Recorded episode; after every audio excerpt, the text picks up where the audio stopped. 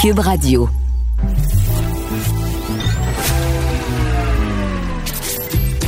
Caroline Saint-Hilaire. Caroline Saint-Hilaire. Un été pas comme les autres. Cube Radio. Bonjour, oui, Caroline Saint-Hilaire euh, au micro de Cube Radio ce matin, mardi, pardon, mon Dieu, j'étais déjà rendue à mercredi, je suis prête pour la tempête euh, Isaïas. Je ne sais pas si vous avez préparé à affronter euh, la tempête. Hier, on a parlé avec Gilles Brien qui, qui m'a ben, fait peur. Vous auriez dû me voir à la maison, mais bon, j'ai tout rangé, alors il n'y aura pas de projectiles chez nous. Donc, ben bon mardi, bon 4 août, j'espère que vous êtes en forme donc et on a encore une fois une très, très belle émission. Et je sais pas si elle, elle est en forme, mais j'espère que oui pour moi. J'espère que oui pour non. Pour, pour vous qui nous écoutez à la maison. Et on va retrouver tout de suite Varda Etienne. Comment vas-tu, Varda? Ben, très bien, merci toi-même.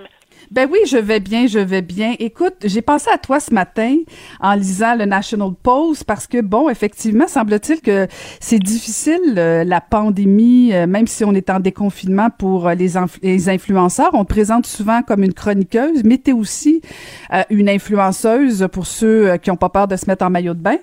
Et donc, est-ce que c'est difficile pour quelqu'un comme toi, Varda, actuellement la pandémie?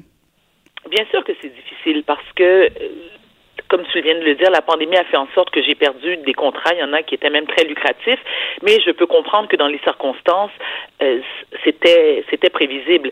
J'ai la chance, moi, de un euh, d'avoir d'autres sources de revenus, c'est-à-dire que bon, je suis avec toi à la radio, je suis euh, je suis à sucré salé depuis 18 ans, j'ai une compagnie de cosmétiques, bon même si, même si c'est une PME, ça va, je me débrouille, mais je pense à tous ceux et celles qui eux, c'est leur première source de revenus, c'est-à-dire qui sont des influenceurs et des blogueurs. Bon, il y a des gens qui vont vous dire et ça je l'entends régulièrement, bon, c'est pas vraiment une vraie job, tu sais, c'est superficiel et tout ça, mais il y a effectivement beaucoup d'argent à faire. Il y a des gens que moi je suis sur euh, sur euh, Instagram et sur Facebook qui ont une base d'abonnés très importante. Bon, exemple, Marie-France, Marie-Pierre Morin, bon, avant ce qui s'est passé, elle avait au-dessus de 500 000 euh, abonnés. C'est pas peu, on s'entend. Donc, qui arrive, c'est qu'il y a des compagnies, que ce soit dans le milieu de l'hôtellerie, de la restauration, euh, des produits euh, de beauté et des lignes de vêtements, ce qu'ils font, c'est qu'ils s'associent à une, une, personnalité et ces gens-là sont rémunérés parce qu'ils, bien sûr, font la promotion de ces produits. Ce qu'il faut faire, j'imagine, dans, un, dans, dans des cas pareils, c'est tenter de se recycler. Mais il y a des gens qui, eux, ont pas cette option-là. Tu sais, quand tu as fait ça, genre les cinq cinq dernières années, là, OK, que tu es sur mhm. Instagram puis que tu vends les produits euh, d'une marque de costume de bain ou des hôtels. Il y a même, tu sais, ce qui est très payant surtout, c'est les, euh, les lignes euh, les lignes aériennes qui, elles, proposent à des influenceurs et influenceuses de parler, par exemple, de tout, des, destinations tu sais, des tout inclus, là où tu peux aller, mhm. aller, te, aller faire le beluga de plage, hein, la patate, ou la patate, de, la patate de sable, comme j'aime bien dire. Ça, c'est très payant parce que, surtout au Québec, on le sait, dès que l'automne et l'hiver arrivent, ben, les gens sont, euh, sont, sont, sont prêts, ils sont impatients de retrouver le beau temps. Donc, ces influenceurs-là reçoivent des cachets très intéressants pour faire la promotion de ce, de ce type de voyage. Alors, qu'est-ce qu'on fait dans des cas pareils? Comme, comme je viens de le dire aussi, on peut se recycler, mais dans quoi et comment? Comment tu fais? Et ce qui est de plus en plus, euh, ce qui est plus inquiétant, c'est qu'il y a beaucoup. J'ai lu dernièrement, et j'imagine que je suis pas la seule à, l'avoir lu, il y a plus de 18 000 euh, entreprises qui malheureusement vont être dans l'obligation de fermer leurs portes. Elles font quoi ces, compagnies-là? Alors si ces gens-là ferment, si il y a l'effet domino. Donc moi par exemple, euh, Caroline, j'ai une ligne de vêtements. Je te cite ça, je te nomme ça à titre d'exemple. Je suis obligée de fermer boutique parce que j'ai pas les moyens de payer le loyer, j'ai pas le moyen de payer mes employés, j'ai pas le moyen, les moyens de payer mon fournisseur. Et moi, je fais affaire avec, exemple, un, blogueur ou une blogueuse, un influenceur ou une influenceuse, et je dis bon, écoute, euh, c'est pas que j'aimerais pas faire affaire avec toi, mais moi, au départ, je j'ai pas les moyens de survivre. Et on ne sait pas quand et comment l'économie va reprendre et si c'est possible à court terme comme c'était avant la pandémie. Donc tu vois toutes les conséquences désastreuses que ça a sur bien des gens. Tu vois, hier, tu te, souviens, je te parlais, je te parlais d'un ami que tu as connu qui s'est malheureusement suicidé le week-end dernier. Ben lui, c'était ça. c'était une petite entreprise qui fonctionnait très bien, mais je dire, il, a, avait pas 50 employés, là, il était, je pense, il, il était là avec peut-être deux autres personnes qui l'accompagnaient. Mais c'est dur de, de, il faut avoir les reins solides. Tu sais, c'est pas tout le monde qui s'appelle Bell ou qui s'appelle Québécois ou qui s'appelle, moi, je sais pas, une grosse compagnie qui, euh, qui génère beaucoup de revenus. Donc, moi, c'est une situation qui m'inquiète énormément. Et si je peux me permettre, Caroline, une autre parenthèse. Moi, l'été et même le reste de l'année, j'essaie du mieux que je peux d'acheter des produits locaux. L'été, je n'achète que des produits qui proviennent d'agriculteurs québécois. De un, on nous offre d'excellents produits. Moi, les gens qui achètent des fraises des États-Unis, là, qui sont bourrés de je sais pas trop, puis qui, qui, sont, t'as l'impression qu'ils sont sur les stéroïdes. Non, on achète des fraises du Québec, des bleuets du Québec, des framboises du Québec. J'étais ce week-end, le week-end dernier, dans un marché et euh, qui, tu sais, les marchés comme le marché à Toita. Bon, ok, je vais le nommer, le marché à la Prairie. Je sais pas si tu le connais. Oui. OK. J'entendais des gens râler et qui disaient mm. ben, ça n'a pas de bon sens, c'est ben trop cher. OK. Alors toi, tu vas me faire quoi? Oui, c'est vrai que les, les prix sont euh, un petit peu plus élevés que des produits importés. Mais il me semble qu'on a une, on a une responsabilité en tant que société d'encourager nos agriculteurs et nos commerces québécois. Payer un ou deux ou trois dollars de plus semble que c'est la moindre des choses. Pourquoi moi j'encouragerais des produits américains, des produits brésiliens, des produits chinois, quand je peux trouver ça chez moi? Combien de fois on entend les agriculteurs se plaindre avec raison? Comment ils perdent de l'argent, comment il n'y a pas assez de gens qui consomment nos produits? C'est inacceptable, Caroline. Ah, écoute, Et je pense qu'on doit... Tu as, tellement raison, puis tu n'as pas besoin de me convaincre et euh, je, je m'indigne à tous les jours, ben pas tous les jours parce que je fais pas mon épicerie tous les jours, mais chaque fois que je me retrouve dans un, un endroit, une épicerie qui, encore en juillet, en août, euh, a des produits euh, qui viennent d'ailleurs. Ça ne me rentre pas dans la tête, mais on a une responsabilité. Il faut, un, ne pas les acheter. Deux, il faut le dire aux épiceries. Euh, tu sais, la semaine passée, on a vu que Costco euh, s'approvisionne en pommes euh, de Nouvelle-Zélande plutôt que des oh. pommes du Québec. Moi, je veux bien, on a une responsabilité, tu fais bien de le rappeler, mais si je vais à l'épicerie puis il y a juste des produits qui viennent d'ailleurs, euh, il y a aussi ça, je veux dire, à un moment donné, comment ça se fait que l'accessibilité, c'est difficile? Je veux dire, on peut pas aller nécessairement dans, dans, dans un marché public euh, tous les jours, où c'est pas tout le monde qui a accès. Euh, et puis, plus on va en vendre, moins ils vont être chers. C'est comme l'œuf et la poule. Mais il y a quelque chose, il y a quelque chose qui rentre pas au Québec avec les produits, surtout, surtout les produits agricoles, surtout pendant l'été. On dirait qu'il y a quelque chose qui rentre pas dans notre tête. Et tu as donné un bel exemple parce que moi, j'ai, écoute, moi, je suis une grande consommatrice de pommes. Je veux dire, c'est un, c'est mon fruit préféré. Deux, écoute, moi, dès que la saison des pommes arrive, je suis folle comme un balai. J'ai l'impression que c'est Noël à chaque jour. On a la meilleure qualité de pommes au monde, mm-hmm. à mon humble avis. je suis convaincue. Il n'y a personne qui va me convaincre du contraire. Donc, lorsque tu parles justement des gens qui achètent des produits, des pommes, par exemple, provenant de la Nouvelle-Zélande, mais moi aussi, je suis complètement indignée. Et effectivement, il faut parler à nos épiceries. Je ne veux pas nommer aucune bannière, mais je pense que c'est important de le faire, de, de dire aux gens, écoutez, aux propriétaires d'épiceries, nous, on souhaite, on souhaite ardemment encourager l'économie québécoise, mais pouvez-vous nous aider? Est-ce que et, comment le faire? Est-ce qu'on on, baisse les prix? Mais tu l'as dit, c'est l'œuf ou la poule. Donc plus il va y avoir de demandes, et plus, et plus ça va coûter moins cher. Donc je pense que c'est une façon de vivre qu'il faut répéter et répéter sans cesse aux gens, puis dire, s'il vous plaît, encourageons encourageons pardon l'économie québécoise parce que les Américains là et c'est le meilleur exemple les Américains sont les premiers à dire à leurs citoyens euh, acheter des produits de chez nous. Essayez de pas acheter des produits d'ailleurs. Mais il me semble qu'on devrait faire la même chose. On est au Canada ici là. On n'est pas dans un coin perdu, dans un pays du tiers-monde qui a de la difficulté à se nourrir de ses produits locaux. Il me semble que ça va de soi. Oui, mais c'est, je sais pas, je sais pas d'où ça vient ce, problème-là. Je, ne peux pas croire qu'on est. Think big, euh, Think big. Ben, je sais pas si c'est ça ou si c'est. Je peux comprendre, là, il y a, y, a, y a, des déserts alimentaires, il y a l'accessibilité, il y a. Je veux dire, quand, quand euh, Varda, je veux dire, euh, t'es pauvre, puis t'arrives pas à joindre les deux bouts, puis bon, tu dis, OK, je vais faire plaisir à mes enfants fin de semaine, je vais l'acheter les je vais acheter les fraises. J'ai le choix entre un gros, euh, une grosse, une petite caissette à 2,99 ou une mini, mini, mini caissette à 7,50 qui viennent du Québec. Ben, tu dis, OK, je vais, je, je vais passer un tour pour l'économie du Québec et je vais m'assurer que mes enfants soient heureux. Tu sais, il y a aussi ça. Je, je dis pas que ce n'est que ça et je comprends très bien, tu n'as pas besoin de me convaincre. Je comprends très bien qu'un dollar investi au Québec, ça rapporte pour l'économie locale. Mais tu sais, quand à un moment donné, tu fais des choix pour ta famille, tu dis, ben là, désolé, là, je vais, je vais, je vais sauver mes enfants avant de sauver la planète. Est-ce que je peux faire une suggestion, Caroline? Vas-y fort, cher, vas-y fort. Tu connais, la, tu connais les fermes Loufa? Oui. Ah. Moi, ce que je hein, Tu pensais m'apprendre quelque chose, hein? Ben non, je sais que tu es hein? une femme hein? euh, tu très penses... éduquée, hein, possédant beaucoup de culture, n'est-ce pas? D'où ton nom, la comtesse de l'Estrie. Et est-ce que je peux dire aux gens, moi qui te surnomme la comtesse de l'Estrie, c'est de manière très affectueuse. C'est pas par Ben snobisme ni par dénigrement. Tu es ma comtesse à moi de l'Estrie et aussi la comtesse de Maca. Bon, Elle, elle est étant- possessive en plus. Oui, bien sûr. Envers toi, absolument, et je l'assume complètement.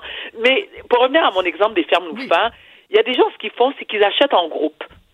Donc, un panier, parce qu'en général, il y, a, il y a beaucoup de produits dans le panier, c'est que si vous mettez à deux, trois familles, ben, tu peux acheter peut-être en plus grande quantité. Et tu as donné l'exemple des fraises et tu veux faire plaisir à tes enfants. Je le comprends qu'il y a des gens qui n'ont pas tous les mêmes moyens. Je le comprends parfaitement.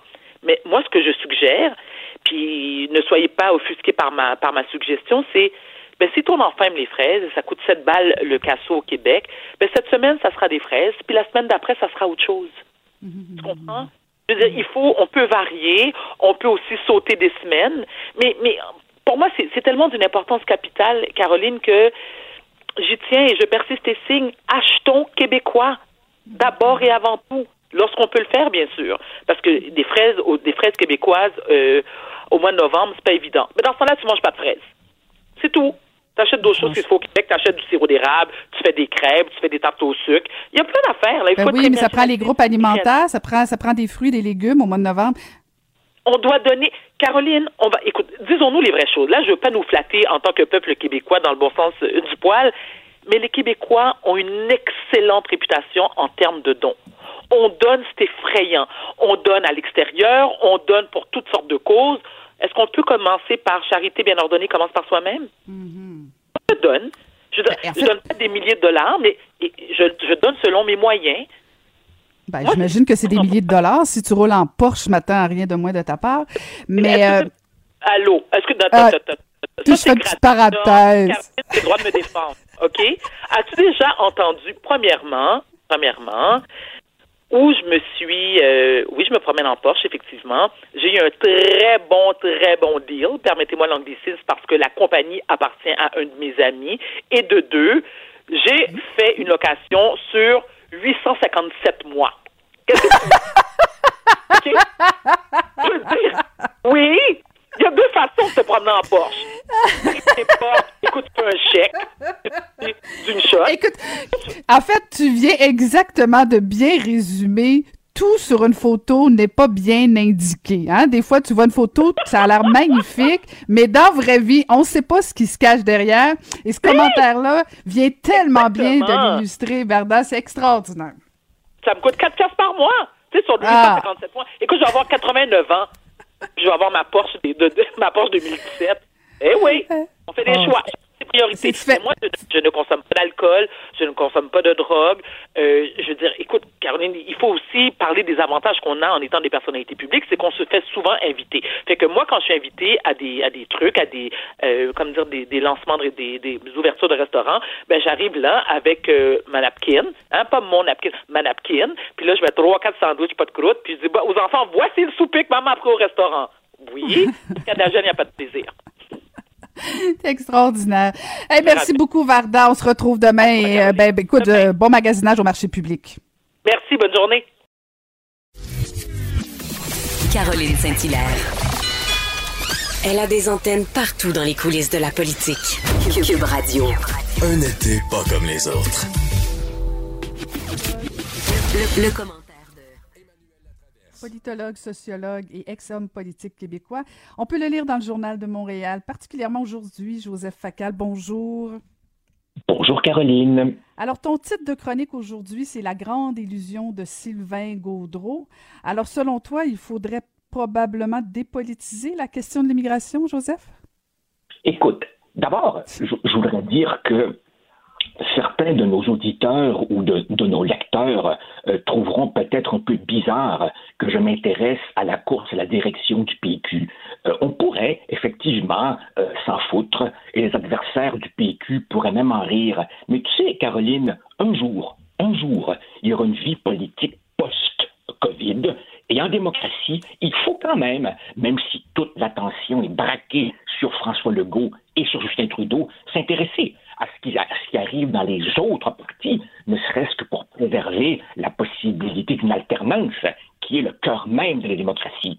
Et quand je regarde justement la course euh, au Parti québécois, dont M. Gaudreau est l'un des protagonistes, en fait ils sont quatre, je me dis que les points de vue qui s'affrontent sont si contrastés, si opposés, que ce qui se passe au PQ, c'est plus qu'une course à la direction ordinaire, en guillemets, c'est véritablement une bataille pour, en quelque sorte, l'âme du PQ. Et on ne le voit nulle part plus clairement que dans le débat sur l'immigration, euh, où, où là, vraiment, les quatre candidats ont des positions très, très, très contrastées écoute, écoute, écoute, par où commencer? Parce que je pense qu'on pourrait faire deux heures d'émission sur euh, la course. Non, mais en fait, la course au PQ, tu as raison de le rappeler. Tout d'abord, là, on va y aller un élément à la fois. Elle est, à, mon humble avis, euh, oui, il faut s'y intéresser et il y aura des lendemains et, il y a un positionnement à prendre pour le Parti québécois. Mais moi, personnellement, si tu me posais la question, Joseph, ce que tu n'as pas fait, mais je me la pose, euh, est-ce que, est-ce que vraiment la bataille du Parti québécois, la bataille au leadership du Parti québécois, euh, elle, elle, me semble très mal enlignée parce que elle se fait actuellement uniquement sur la question de l'immigration et j'ai l'impression que ça va diviser plus que que, euh, que former une, une troupe importante pour pour le lendemain justement pour quand ça ira mal à la CAQ. Je suis pas certaine qu'ils ont choisi le bon sujet il est possible que tu aies raison, mais en fait, je pense pas qu'aucun des quatre ait vraiment choisi l'immigration.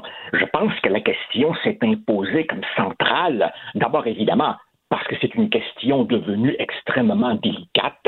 Ensuite, parce qu'elle est évidemment au cœur de ce qu'on appelle euh, l'identité. Qu'est-ce que c'est être québécois? Qui est un Québécois? Et aussi, évidemment, parce qu'en 2020, qu'est-ce que tu veux? Ils auraient l'air un peu déconnectés, hein, si les quatre commençaient à parler de la proximité, de l'avènement prochain de la souveraineté. Alors, qu'est-ce que tu veux? Forcément, ils se rabattent sur les autres questions un peu périphériques, mais tout de même centrales, comme euh, l'immigration, la langue, euh, etc.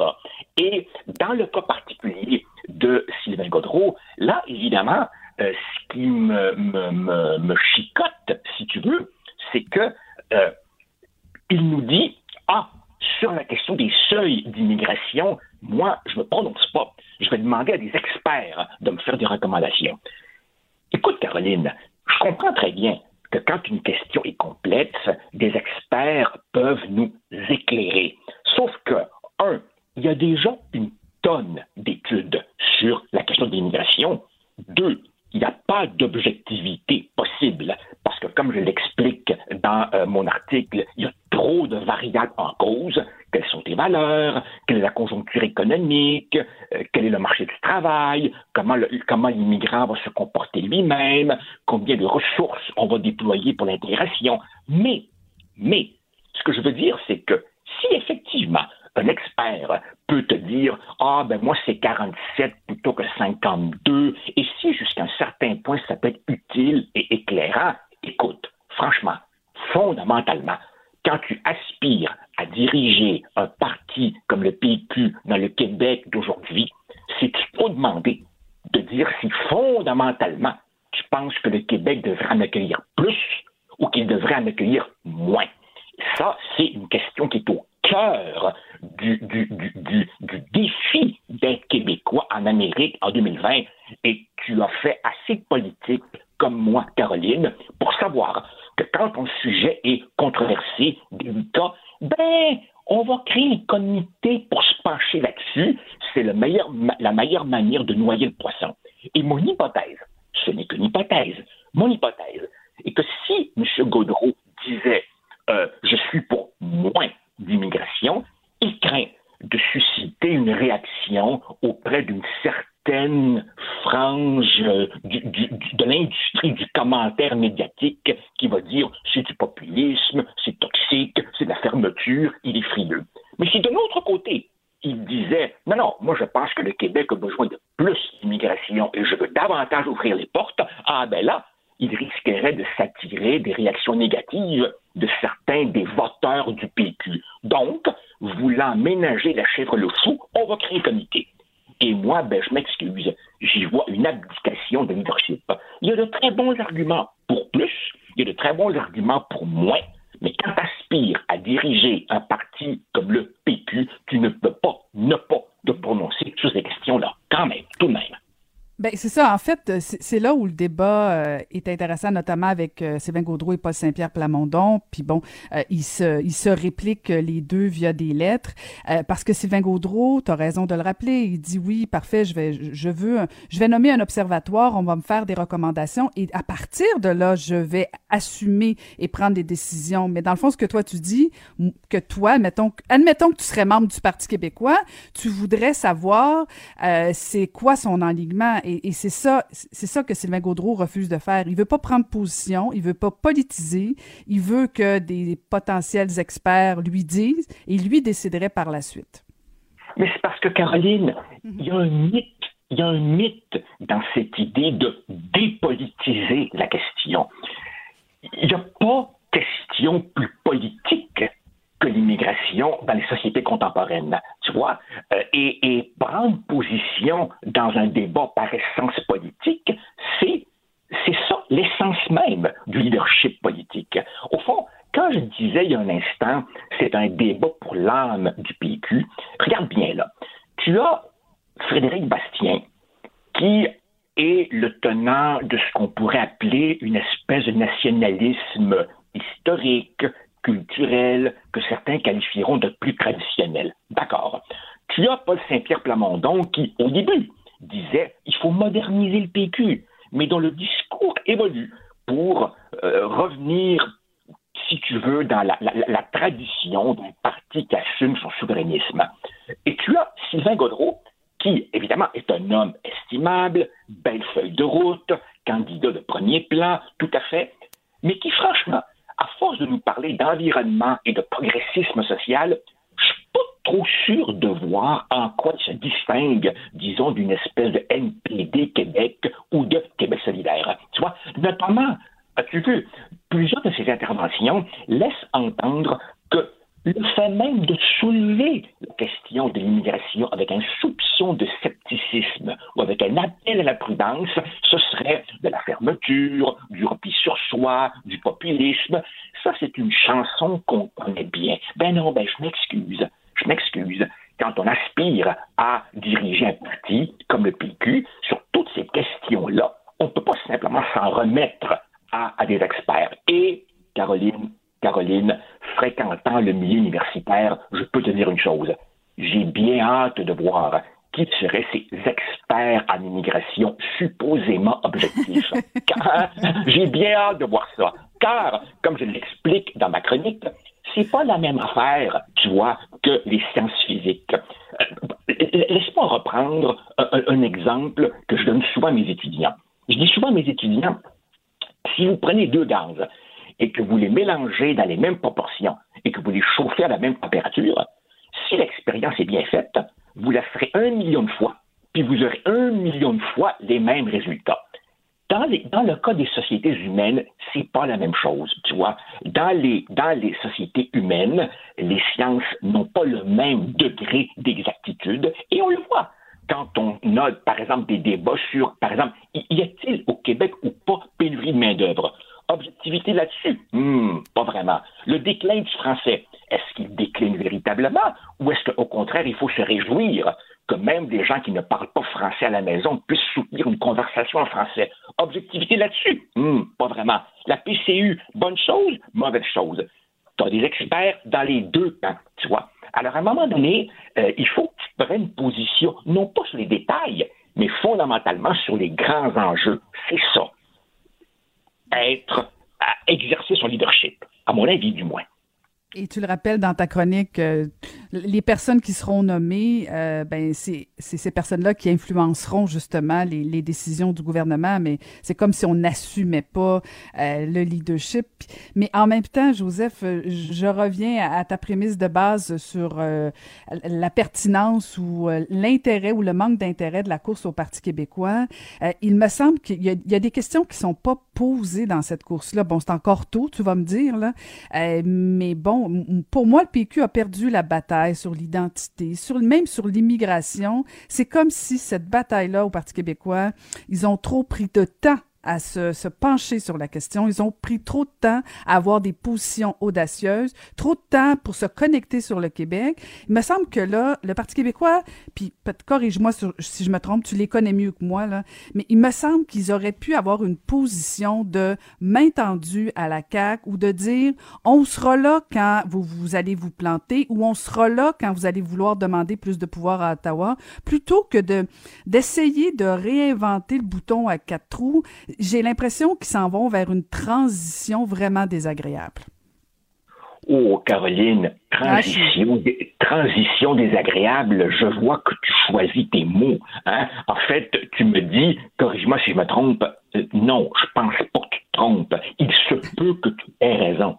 Il se peut, je m'excuse de, de, de, de, faire de la peine euh, à certaines personnes qui nous écoutent, il est possible, possible que ce parti soit très, très proche, dangereusement proche de sa date d'expiration. Il est possible, je dis possible, que ce parti ne renaisse pas et que ce parti demeure une sorte de particule à 10, 12, 15, 17 que sais-je.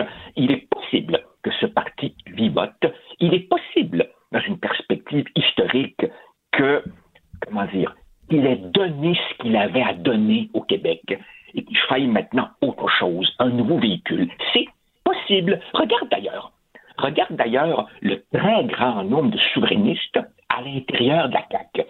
Ces gens-là n'ont pas renié leur vue. Ils ont simplement considéré que pour le moment, dans un contexte où évidemment la souveraineté ne se fera pas euh, mardi prochain, ben peut-être se joindre à une autre partie était une meilleure façon de faire avancer euh, les, les, intérêts du Québec.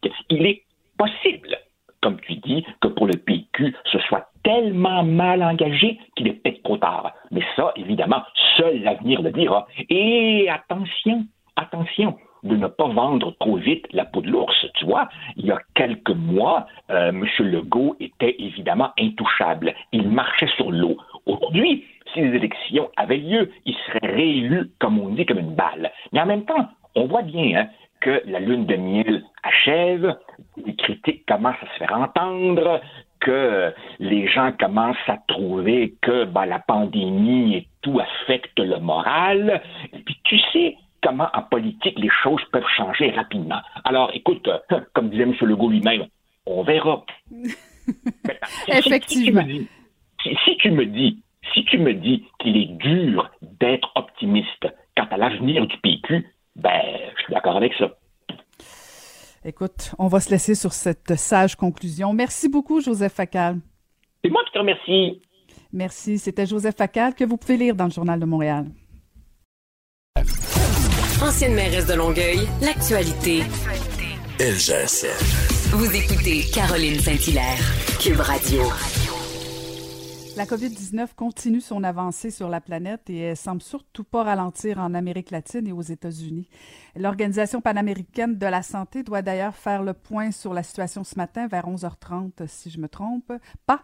Et on va en parler avec le directeur de l'Institut d'études internationales de Montréal. Il est aussi professeur agrégé à l'École des sciences de la gestion à l'Université du Québec à Montréal. François Audet. Bonjour, Monsieur Audet. Oui, bonjour. Merci de nous parler ce matin. Dites-nous, qu'est-ce qui explique la gravité de la situation? Ben, pour l'Amérique latine, évidemment, dont on parle, ben, d'une part, le, le virus continue inexorablement partout hein, euh, et il va continuer. Euh, donc l'Amérique latine, euh, c'est autour de l'Amérique latine entre guillemets. on a vu donc la première, hein, le premier courant pour l'Asie, ensuite ce fut l'Europe, ensuite l'Amérique du Nord et maintenant c'est autour de cette région-là. Donc c'est un c'est un peu dans la continuité. Alors il y a un facteur, je dirais épidémiologique standard, mais la zone est particulièrement touchée, ou certaines zones particulièrement touchées, parce que c'est pas tous les pays. L'Argentine fait très bien, notamment l'Uruguay également. Mais quand on regarde certains grands pays, Brésil, euh, Mexique, euh, Pérou également, euh, ce sont donc des pays où on retrouve des facteurs extrêmement de grande vulnérabilité. On parle notamment d'inéquité, donc des populations qui sont très riches et d'autres excessivement pauvres. Alors une partie importante des populations de plusieurs des pays n'ont simplement pas d'accès à, des soins de santé euh, valables ou, simplement pas d'accès à des soins de santé, d'une part. Et d'autre part également, on retrouve au sein de plusieurs de ces populations-là des facteurs aggravants médicaux. Donc, on retrouve des gens, évidemment, qui ont de euh, des gens qui ont du diabète, comme dans n'importe quelle société moderne, mais qui, malheureusement, n'ont pas d'accès aux soins de santé. Alors, c'est des populations qui sont à la fois vulnérables, mais qui ont très peu d'accès, comme on peut l'avoir ici, par exemple, à des soins de santé, euh, même si on s'en plaint parfois, euh, et qui, et donc, on a, on a, donc cette espèce de, de phénomène-là. Et très souvent, dans le cas de l'Amérique latine, assez généralement, je, je vais peut-être généraliser un peu, mais on, on voit et on observe que c'est c'est les populations, je dirais, de couleur qui sont particulièrement euh, vulnérables, parce qu'on connaît euh, le, système euh, d'inéquité dans plusieurs pays où les populations noires, par exemple, vont être celles qui vont être très marginalisées par rapport aux populations blanches dans les grandes villes. Et donc, dans les bidonvilles, par exemple, dans les zones très peuplées où la distanciation physique est très difficile à faire, où il n'y a pas de lavage de mains possible régulièrement, où il n'y a pas de masque, le virus se propage très largement. Vous parlez d'iniquité, de vulnérabilité, mais en même temps, quand on, regarde bon les, les, trois pays euh, au niveau de l'Amérique du Nord qui sont en tête euh, du, du, palmarès euh, des nations les plus éprouvées, ben il y a quand même les États-Unis. est-ce que est-ce que est-ce que ça implique le fait que le, c'est comme si la politique avait pris le dessus sur la santé publique?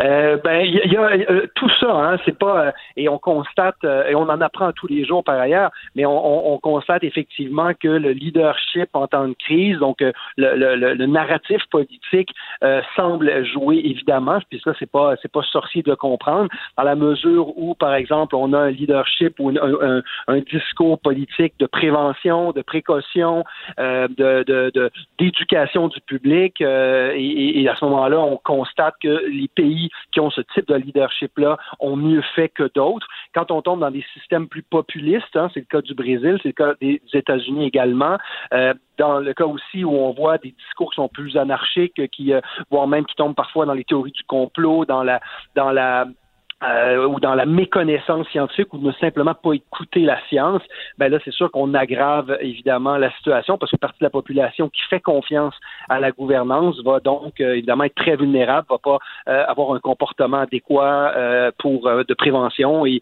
et, va donc oui, le leadership politique clairement dans certains cas sur la planète et quand on aura le temps et on aura les, je dirais, les leçons apprises à faire, on pourra, à mon avis, et là je le fais à titre d'hypothèse, mais on pourra, à mon avis, très certainement détecter euh, comment le leadership politique à certains endroits a été central pour sauver des vies et dans d'autres, comment il aura accéléré le virus.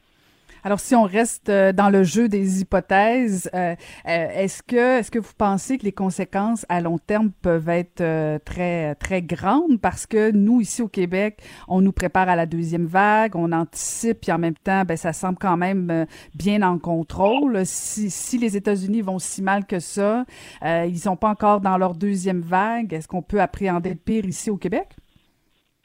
Euh, ben écoutez, la, la, la, euh, comme le disait, euh, ben, comme le disent plusieurs épidémiologistes, hein, ce qu'on appelle la deuxième vague, c'est relatif, c'est essentiellement la cohabitation avec le virus et un retour hein, à, à, des activités qu'on espère un peu normales, le retour à l'économie. Dans notre cas, ça, fera, ça sera probablement parallèle au retour à, à l'école cet automne, avec aussi les périodes grippales et aussi un climat là, qui, qui est propice et favorable là, à, à l'émergence de d'une vulnérabilité sur notre système immunitaire qui est l'automne en général. Et donc, c'est vers ces, ces éléments-là, c'est lorsque ces éléments-là seront mis en place qu'on a plus de chances de revoir des pics. Alors, euh, de quelle nature sera euh, la, nouvelle vague, entre guillemets? Est-ce que ça continuera à être quelque chose comme on le voit maintenant, qui est épisodique, qui est sectoriel et qu'on est capable de circonscrire? Euh, c'est l'hypothèse optimiste qu'on doit faire et de s'assurer que les gens continuent à maintenir un comportement euh, adéquat euh, et qu'on puisse retirer les malades ou les candidats potentiellement euh, contagieux du système plutôt que de tout fermer le système parce qu'il y a des gens qui sont contagieux, voyez-vous? Alors, dans la première vague, on a tout fermé sans trop savoir ce qui se passait. Là, maintenant, on sait ce qui se passe et ce qu'il faut qu'on continue à faire, c'est s'il arrive dans une industrie, dans une école, dans un secteur régional, une épisode importante, ben, que ce soit que ce secteur-là. Donc, c'est ce qu'on appelle à ce moment-là hein, un, reconfinement sectorialisé. Euh, on le voit un peu en Europe c'est ce que, je me permets de le dire rapidement, c'est ce que Melbourne en Australie n'a pas été capable de faire. Donc, on, a vu des pics importants euh, de retour en Australie, qui n'ont jamais été nécessairement très affectés, mais, mais qui, ont pris des mesures draconiennes, notamment en refermant euh, une des grandes villes, Melbourne, complètement, euh, avec des, mesures très, très strictes au niveau social et économique pour tenter de d'endiguer cette, en guillemets, seconde vague qui semble extrêmement importante dans certains coins en Australie. Et euh, je peux pas m'empêcher de vous poser la question, est-ce qu'on a une idée de l'étendue euh, de la COVID euh, à, Haïti? Ah, c'est une c'est une bonne question. pour pour Haïti, comme pour, pour comme pour plusieurs autres pays d'Amérique latine, d'ailleurs, il faut le dire, euh, les données qu'on a sont, sont, assez sommaires. Alors, euh, pour Haïti, actuellement, euh, les, je vous dirais, les indicateurs les plus les plus réels, c'est la surmortalité, c'est aussi l'analyse des cimetières, hein, voir est-ce que on les statistiques normales sont sont maintenues ou si on voit davantage de mortalité. C'est ce qu'on observe entre autres dans certains pays d'Afrique, notamment dans, dans les les pays musulmans euh, qui ont des, euh, des mœurs extrêmement euh, complexes pour la mise en terre des morts. Et c'est euh, je dirais, plus facile de pouvoir faire des statistiques. Dans le cas d'Haïti, on peut l'observer aussi. On voit une petite surmortalité pour le moment, euh, mais pour l'instant, euh, ça semble pas être encore dramatique. Euh, donc, pour diverses raisons. Est-ce que c'est parce que c'est une population qui est encore assez jeune? Est-ce qu'il y a déjà dans la population une certaine résistance naturelle, etc.? Ou est-ce que simplement le virus n'est pas encore rendu là, hein, comme l'Amérique latine n'était pas encore rendu là il y a un mois? Donc, est-ce que Haïti sera frappé plus tard? Le virus y est bien, par ailleurs, il y a officiellement là, 7 ou 8 000 cas, si ma mémoire est bonne. Il y a eu des décès de recensés, mais ça semble pas euh, être euh, une hécatombe comme on pouvait euh, par contre l'anticiper. Par contre, évidemment, l'impact économique, je me permets aussi de le dire rapidement, pour Haïti et, pour beaucoup de pays pauvres, sera probablement plus désastreux que le virus lui-même. et là, actuellement, on, regarde l'impact économique sur l'ensemble du de l'Amérique latine, l'Amérique du Sud et des Caraïbes. Euh, donc, on parle de 3, euh, pardon, 300 millions de personnes euh, qui tomberaient dans la pauvreté, qui perdraient leur emploi et notamment un des gros enjeux actuellement pour l'ensemble de la région, c'est ce qu'on appelle la sécurité alimentaire. Donc, une perte de, d'accès évidemment à la production, l'incapacité de pouvoir, donc une augmentation des prix notamment pour une partie de la population et, là, notamment pour Haïti, pour revenir à, votre question particulière, un pays que, pour lequel j'ai euh, j'ai beaucoup de d'amour, euh, ben, c'est l'enjeu principal pour le moment. C'est vraiment la dimension donc de la sécurité alimentaire et beaucoup de régions rurales en Haïti euh, n'ont plus accès à des vivres, une augmentation significative sur les prix du marché et, là ça va devenir extrêmement problématique pour beaucoup beaucoup de, de gens qui vivent en Haïti. Ben, je suis contente de vous entendre sur cette question-là parce qu'on n'en parle pas beaucoup au Québec, que ce soit bon en Afrique du Sud, bien sûr, que ce soit pour Haïti. Euh, toute la question justement de, de des, problèmes de pauvreté sur les lendemains de la COVID. On sait qu'ici, même au Québec, c'est difficile. Bon, c'est des degrés très différents. Euh, vous qui travaillez au quotidien, justement, au niveau des questions internationales, euh, ça va être des durs lendemains pour, euh, pour des pays euh, comme, comme des pays, certains pays d'Afrique, pas tous, là. Il y en a qui sont très riches, ça va très bien, mais des pays comme Haïti ou certains pays d'Afrique, ça risque d'être des durs lendemains.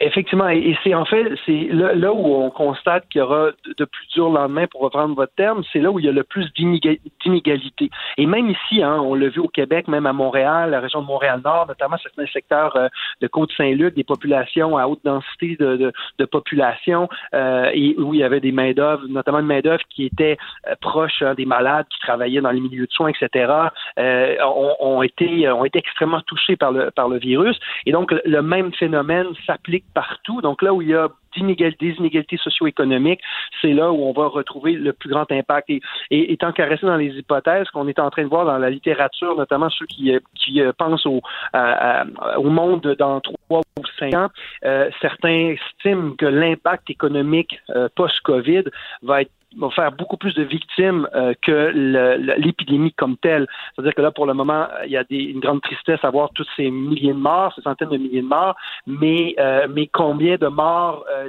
l'impact économique fera-t-elle, notamment sur la malnutrition, les problématiques de, vraiment d'accès à, la nourriture et, et, à la pauvreté, aux conséquences économiques de tout ça, ça va être, ça va être très certainement, selon certains indicateurs, beaucoup plus important. Alors, euh, c'est loin d'être terminé, donc l'épidémie va se terminer éventuellement, mais l'impact économique, lui, va se faire ressentir beaucoup plus longtemps, moins dans des pays industrialisés et diversifiés, avec l'économie diversifiée comme le nôtre, mais dans des pays pauvres euh, qui dépendent parfois d'un ou deux, euh, un ou deux secteurs. On pense entre autres aux pays de, du tourisme hein, que, beaucoup de Québécois fréquentent. c'est clair que ces pays-là vont subir des conséquences. On peut imaginer notamment Cuba, la République dominicaine, pour penser à deux pays très populaires chez nous. On, l'économie est en train complètement de, d'être de collapser, là, pour prendre un terme anglophone. Très, très intéressant. Merci infiniment de nous avoir parlé. Je rappelle que vous êtes professeur agrégé à l'École des sciences de la gestion à l'Université du Québec à Montréal et directeur de l'Institut d'études internationales de Montréal. Merci infiniment, François Audet. Ça me fait plaisir. Au revoir. Caroline Saint-Hilaire. Le divertissement radio de vos vacances. Cube Radio. Le, commentaire de Mathieu Boccoté, dépensé pas comme les autres. Alors, on va retrouver notre chroniqueur euh, Mathieu Bocoté. Bonjour Mathieu. Bonjour. Alors, tu as peut-être fait comme euh, plein, plein de Québécois. Tu es peut-être parti à la découverte euh, de notre Québec. Le tourisme semble bien aller. Est-ce que tu penses que ça va durer après la pandémie, cette, ce goût pour découvrir le Québec? Ben, alors moi, c'est une chose qui m'a vraiment euh, fasciné, c'est-à-dire le, Québec est une destination touristique agréable en elle-même, mais on a eu l'impression au tout début de la pandémie qu'on s'est dit que ça allait être la destination refuge, la destination de repli, c'est-à-dire à défaut de pouvoir traverser les frontières, à défaut de prendre l'avion, à défaut d'aller très loin, on allait être obligé d'aller chez soi. Or, moi, ce qui me frappe là-dedans, c'est euh, dans les récits qui nous sont faits, c'est une forme d'émerveillement. C'est-à-dire, beaucoup de Québécois découvrent avec étonnement que leur pays est assez beau finalement, qu'il est plutôt beau, qu'il est même très beau, et qu'il n'est pas nécessaire nécessairement d'aller très très loin pour être émerveillé, non seulement par les paysages, mais par le côté très vaste du pays, par la diversité des territoires qu'il compose. Alors, pour nous qui avons été, puis je dis pas ça pour condamner euh, ce que je veux dire, mais pour nous qui avons été euh, presque formatés à cette idée que voyager, c'est aller très loin. Hein, comme si on devait faire une liste en check, check pour toutes les, destinations euh, majeures où il fallait se retrouver. Donc, il fallait aller à, Barcelone, il fallait aller à Venise, il fallait aller quelquefois dans le sud, il fallait. Donc, on multipliait les destinations pour être de parfaits touristes mondialisés. Eh bien, cette pandémie, son effet, euh, on l'avait dit dès le début, elle nous oblige à redécouvrir la vertu des frontières, elle nous oblige, à redécouvrir les vertus de, de l'achat local. Eh bien, on redécouvre aujourd'hui le tourisme local, finalement. Et la question qu'on peut se poser, euh, c'est est-ce que ça va être simplement le fait d'une saison, le temps de traverser la pandémie pour qu'ensuite nous redeviendrons de parfaits touristes mondialisés, ou est-ce qu'on va redécouvrir le charme de notre propre pays durablement, pas exclusivement, il est normal de vouloir sortir de chez soi de temps en temps, mais est-ce qu'on va redécouvrir pour vrai le Québec en se disant finalement c'est peut-être un pas mauvais endroit pour euh, se refaire des forces et prendre des vacances? Euh, bien franchement, ce serait peut-être une des marques d'espoir de cette pandémie. Je ne suis pas un optimiste de nature, mais je me dis qu'après avoir découvert le, le Québec, il se pourrait qu'on ait envie de le redécouvrir plus d'une fois. Ben, ça risque d'être intéressant, puis euh, tu fais bien de le rappeler, Mathieu, parce que bon, l'été, moi l'été, je j'ai jamais voyagé euh, en toute euh, confidence. je suis toujours restée au Québec parce que je trouve que c'est le temps de l'année où justement c'est facile de le découvrir. Je pense que ça va être difficile en janvier, en février, en mars, ou tu sais après quelques semaines, après quelques mois de temps froid où on a comme envie d'un peu de chaleur. Et c'est peut-être là où il y a une opportunité, autant au niveau du du, du tourisme ministère du Tourisme euh, que même des régions du Québec, parce que euh, je suis allée une fois, moi, en Gaspésie en plein hiver, Mathieu, et il n'y a jamais personne qui va en Gaspésie en plein hiver. Et pourtant, j'ai presque envie de te dire c'est même plus beau en hiver parce que c'est comme s'il y a des paysages où on, on retrouvera jamais. Et je pense qu'on a une belle opportunité au Québec, euh, soit via la ministre, soit via le ministère, soit via les régions, de tout le potentiel 12 mois par année pour découvrir le Québec et pas juste en juillet où on va deux semaines au bord de la mer en Gaspésie ou à Rimouski ou sur la côte nord. Je pense qu'il y a un potentiel énorme. Ah oui, ben moi, je, pense que euh, allons-y étape par étape mentalement. C'est-à-dire, c'est déjà beau que c'est déjà beau qu'on ait découvert, qu'on ait redécouvert la Gaspésie cet été. Moi, je trouve ça, euh, je, je fais pas partie de ceux qui ont eu l'occasion d'y aller parce que bon, j'avais du boulot à Montréal. Mais sinon, ce que je note, c'est que la Gaspésie redevenait synonyme de désir. Ça, c'est mhm. formidable. La Gaspésie, dans les années 70, c'est ce lieu où il faut aller pour visiter son Québec. Ensuite, ça devient ce, Québec perdu qu'un jour on devra fermer parce que c'est la région qu'on n'a pas les moyens de maintenir. Et là, elle redevient cette destination de prédilection, cette destination de référence pour être capable de prendre de vraies vacances chez nous à cause de l'immensité du pays, des paysages, de la beauté des lieux, tout ça. Donc, comme quoi, en ces matières, une région peut changer de vocation au fil des décennies. Donc là, il y a, il y a premièrement, il y a l'été à reconquérir. En disant ça comme ça, euh, la, reconquérir l'été québécois, ça veut dire redécouvrir justement ce, ce pays. Ensuite, pour l'hiver, il y a peut-être là-dedans, ça, je réserverais ça aux passionnés de sport d'hiver en différentes. Euh, il y en a quand même beaucoup chez nous, mais donc le pays peut. il est normal quelque part au mois d'avril de vouloir ficher le camp dans le sud pendant quelques jours ou quelques semaines. Ça, c'est inévitable. Il est, il est normal avec le, le climat qui est le nôtre de vouloir aller dans le sud tôt ou tard, euh, comme d'une certaine manière, les Québécois ont colonisé mentalement la Floride et la Floride et en ont fait une extension de, chez eux. C'est toujours un peu étrange.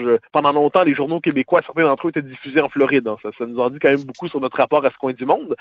Mais il se peut que la période dans laquelle nous entrons soit euh, plus durable qu'on l'aurait souhaité. Hein. Il se peut que la pandémie ne soit pas une petite parenthèse courte et vite oubliée. Il se peut qu'elle nous oblige, sans transformer radicalement notre vie, elle se peut qu'elle nous oblige à changer quand même certaines de nos, habitudes de fond.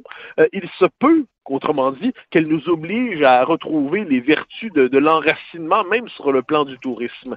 Alors, de ce point de vue, eh bien, oui, il y a la Gaspésie, mais il y a tant d'autres régions. Et peut-être, est-ce que ça, c'est une autre affaire, est-ce que finalement, les gens vont dire que le véritable, les véritables vacances, c'est aller s'installer quelque part ailleurs que chez eux pour relaxer, pour décompresser, alors que trop souvent, les vacances aujourd'hui, c'est que tu prends un vol, tu t'en vas très loin, et là, tu t'épuises à l'autre bout du monde pour te donner l'impression que tu n'as rien manqué. Et ça, c'est toujours les, les vacances sont presque plus épuisantes que le travail. Alors, redécouvrir le vertu de l'apaisement, du changement de rythme, de la lecture d'été, euh, de la promenade et de la baignade tranquille. Euh, il manque probablement là-dedans le côté euh, exotique, épicé que notre époque aime mettre de l'avant, mais il se peut inversement que cet enracinement, ce, fait d'être chez soi tout en étant un peu ailleurs que chez soi, il se peut qu'il y ait aussi là-dedans, au-delà même du plaisir touristique, une capacité de régénération, de régénération mentale dans le fait de prendre ses vacances sans sentir le besoin de s'épuiser à l'autre bout du monde. Mm-hmm. puis, en plus, euh, Mathieu, euh, on voyait récemment que tout, tout, tout, le secteur économique du tourisme, c'est le secteur qui a probablement été le plus affecté pendant le confinement, que ce soit les hôtels, euh, puis bon, les restaurants, on peut même les compter euh, dans ce, ce secteur-là. Moi, je pense encore une fois qu'il y, y, a une belle opportunité parce que, bon, tu parles, euh, tu, tu, tu parles de, de, vouloir se reposer, de se poser tout simplement. Euh, le, le, principe de dire, OK, je ralentis pendant quelque temps. Il y a tellement d'opportunités. il me semble que, je ne sais pas, là, mais moi, si j'ai au gouvernement du Québec, que Dieu m'en préserve, euh, il me semble que ce serait une belle opportunité de dire, OK, on a un plan, parce que c'est bien beau de parler de panier bleu, de consommer local, mais comment on fait pour découvrir nos régions? Comment on fait pour les maximiser? Comment on fait pour bien s'y préparer? Parce que combien de fois on a vu les nouvelles, Mathieu, où on allait déranger justement certaines villes qui n'étaient pas préparées à recevoir plein de monde. Et à l'inverse, euh, faudrait pas oublier Montréal parce qu'on dirait que toutes les régions se sont préparées au tourisme. Tout le monde allait se pousser en Gaspésie sur la côte nord, mais peut-être qu'il y a du potentiel à Montréal aussi pour euh, du tourisme historique. Euh, euh, je veux dire, le vieux Montréal, est-ce est-ce qu'on l'a tant que ça découvert? Il me semble qu'il y a du potentiel énorme. Oui, ben alors, euh, je, je devine effectivement. Pour les Montréalais, disons que l'idée de rester à Montréal tout le long de l'été sur le mode du tourisme, donc je, je crois que c'est, je suis pas certain que le Montréalais que je suis s'enthousiasme à l'idée de visiter sa propre ville à temps plein. Mais une fois que c'est dit, je constate souvent que beaucoup de gens qui ne sont pas de Montréal, pour eux, c'est une destination. C'est-à-dire, on va aller dans la, grand, la grande ville, on va aller dans notre métropole, on va aller passer mm-hmm. quelques jours avant de retourner chez soi. Mais euh, moi, je ne peux m'empêcher, puisque bon, on est quand même aujourd'hui dans des civilisations très urbanisées, euh, les métropoles prennent une place peut-être démesuré dans nos vies.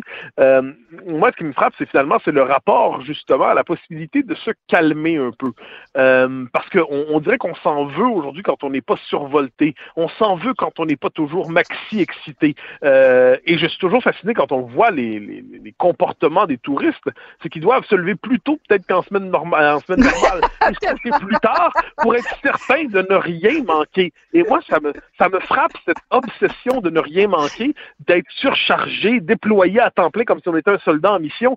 Non, on a simplement le droit, c'est ce, ce, ce, droit formidable de ne rien faire. Mais pour ne rien faire, il faut quelquefois le bon lieu pour ça. Et de ce point de vue, cette maison de campagne, ce chalet, ce camping qu'on peut décider de faire, tout ça, euh, c'est le charme et fini finalement du temps au ralenti. Et ce temps au ralenti, c'est peut-être le plus beau cadeau de vacances qu'on peut s'offrir. Et de ce point de vue, il n'est pas, il pas interdit de penser que le Québec soit favorable au temps au ralenti, surtout dans ces régions. Écoute, un beau débat qu'on a, nous, à la maison, parce que je suis une hyperactive. Alors, même, même en vacances, euh, j'avais l'impression que tu décris un peu mes comportements euh, de, de, vouloir tout voir, tout faire, de profiter de chaque minute. Euh, mais probablement que, que, que tu as raison, que c'est le, le, temps des vacances est censé être un moment, oui, pour, pour ah peut-être ralentir. Mais bon, je suis pas encore réconciliée avec ça, Mathieu. Je suis désolée. Euh, moi, je dirais même vive Maca, vive Maca qui a raison sur cette question. Ah, bon, bon, bon, bon, ça y est. Écoute, je pense que c'est là-dessus que ça va se conclure. je préfère qu'on reste dans les débats politiques, Mathieu. C'est toujours un plaisir. Au grand plaisir. Bye bye. Merci beaucoup. C'était Mathieu Bocoté, euh, notre chroniqueur au Journal de Caroline Saint-Hilaire. Pas d'enveloppe brune, pas de lobbying. Juste la vraie bonne radio, dans les règles de l'art. Cube Radio. Et c'est venu le temps de cette thérapie de couple. Il est artiste, auteur, euh, anciennement homme politique. Il écrit maintenant dans le Journal de Montréal. Et euh, des fois aussi mon mari. On va le retrouver. Makakoto, bonjour. Bonjour, Madame Saint-Hilaire. Bonjour.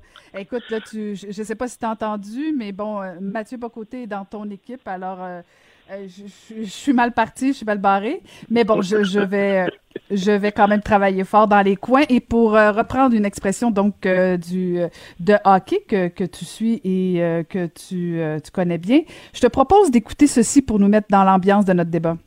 Hmm, d'accord.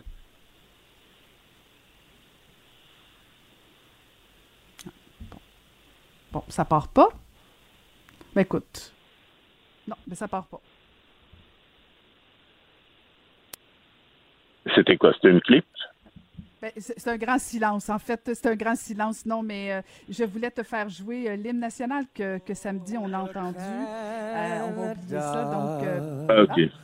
Our home and native land.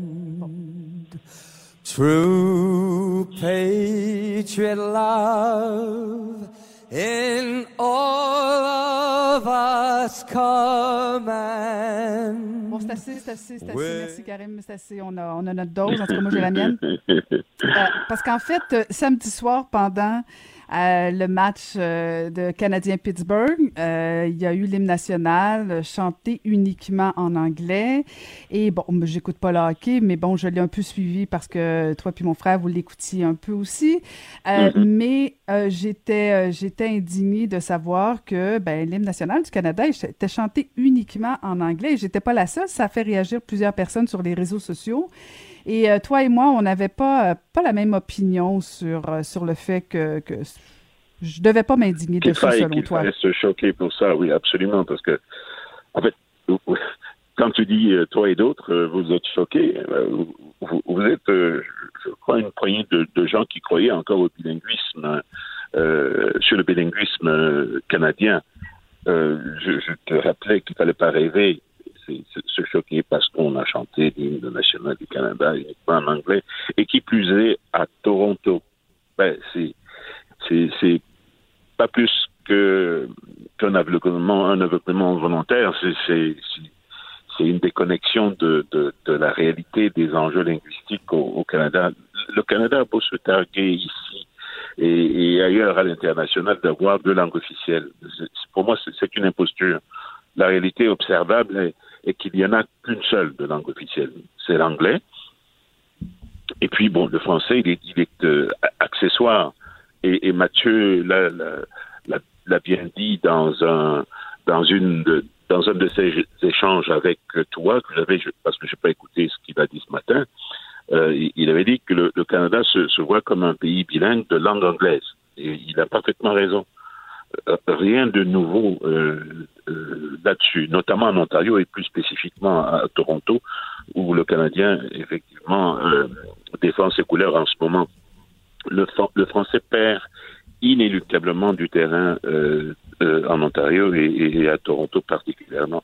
La, la minori- les minorités francophones et, et savent plus où, donner de la tête pour être prises en considération.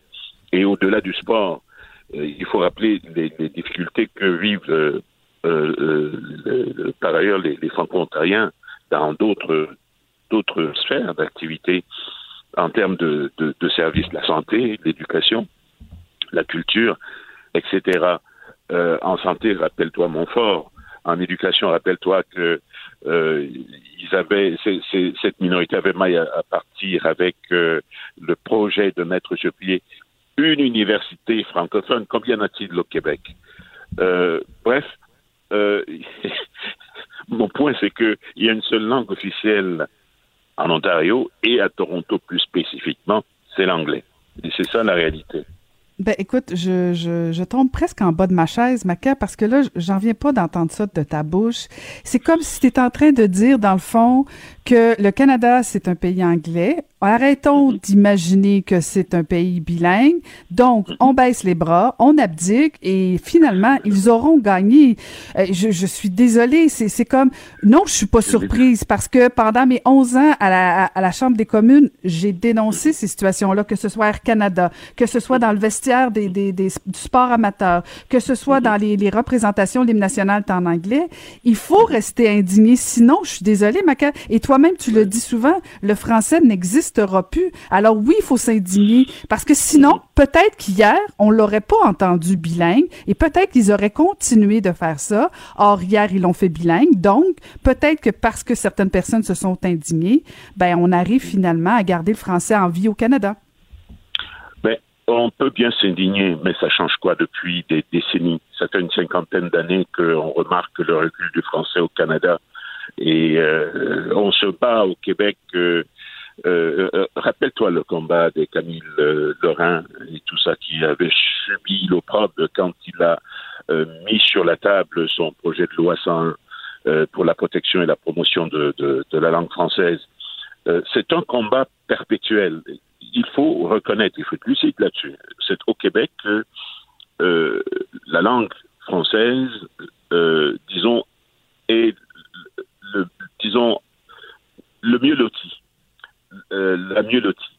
Euh, le, les francophones, les minorités francophones au Québec, il faut leur tendre la main, il faut euh, leur donner l'espoir de, de, la survie de leur langue, de leur culture et également leur identité en somme.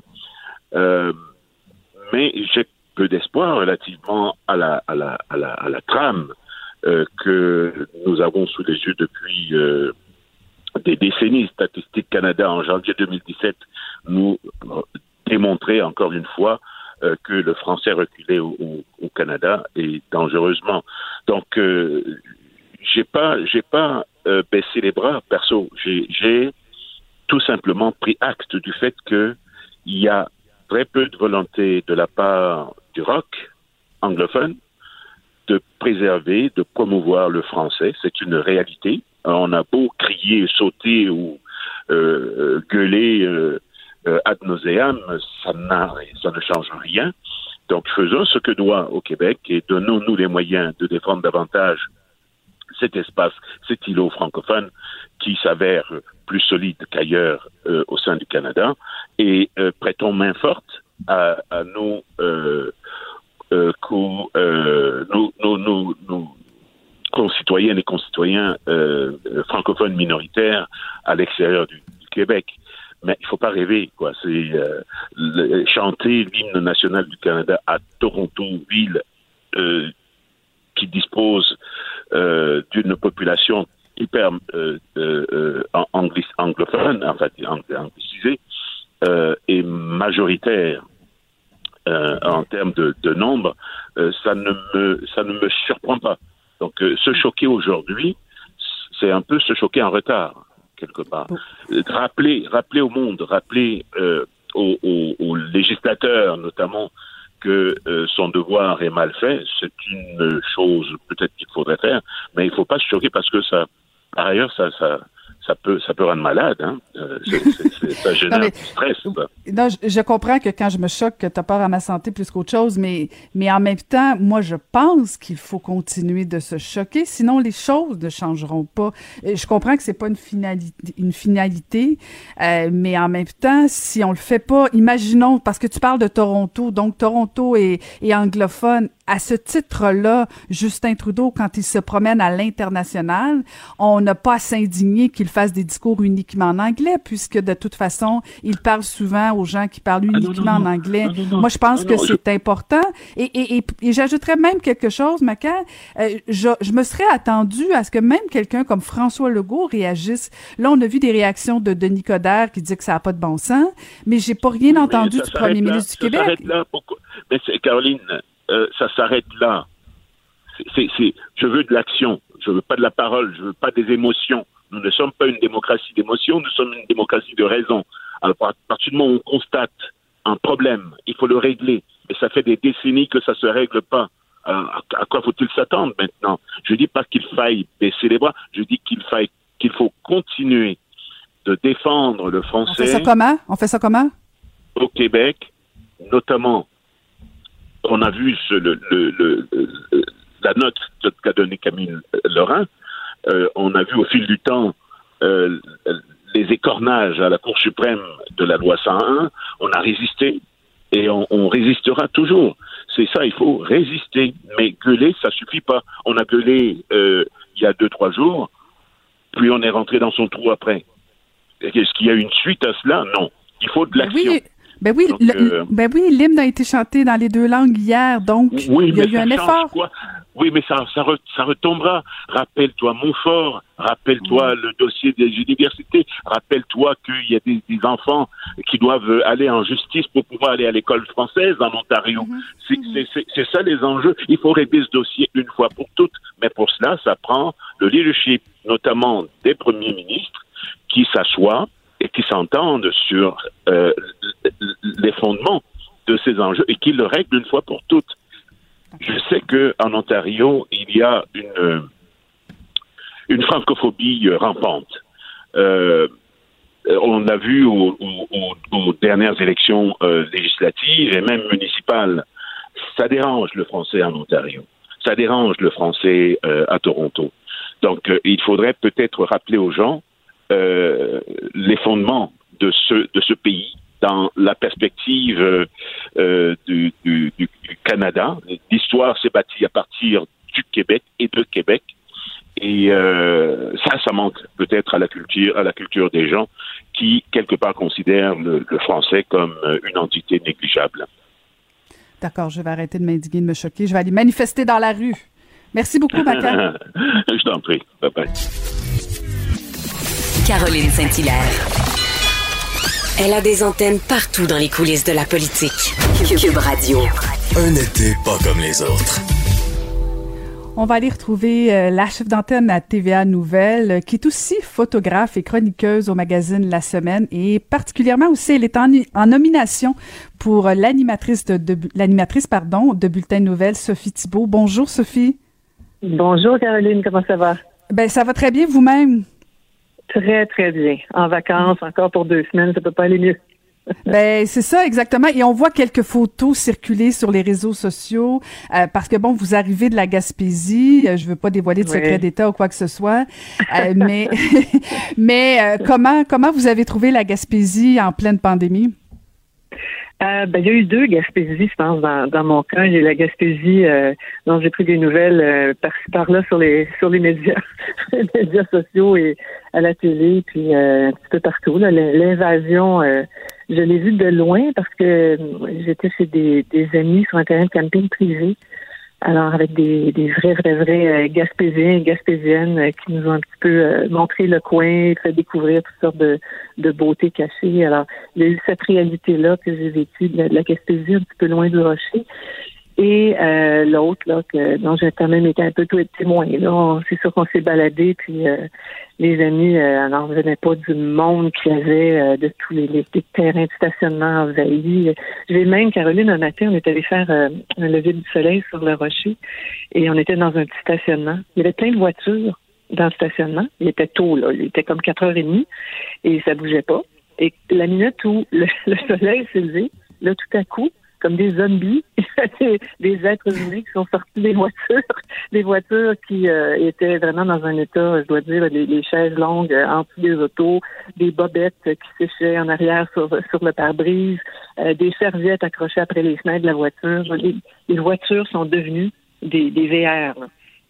Les gens étaient hmm. partout. Les gens étaient sur les barres à choix. Euh, une clientèle que les, les, les gens Gaspésie n'ont pas vu. Une nouvelle clientèle, beaucoup de, de, jeunes, beaucoup de gens sans doute qui voulaient échapper à la pandémie, mais qui se sont retrouvés là-bas, le, le, bec à l'eau, hein, c'est le cas de le dire, qu'il n'y avait pas de qu'il avait pas de terrain. Même les salles de bain avaient été fermées un peu partout, euh, les endroits publics. Alors euh, ça a été vraiment un catch-22, comme on dit, pour bien des gens qui sont retrouvés au bout du chemin puis qui avaient nulle part où aller. Puis il y a eu des comportements pas très agréable, faut le dire. Puis il y a des gens mm. qui ne savent pas vivre à travers tout ça, mais bon, faut dire que malgré tout, la, la Gaspésie est ce qu'elle est. Elle est, elle est magnifique. C'est un des plus beaux coins du Québec. Le rocher, il n'y a rien de plus touchant et bouleversant que ça.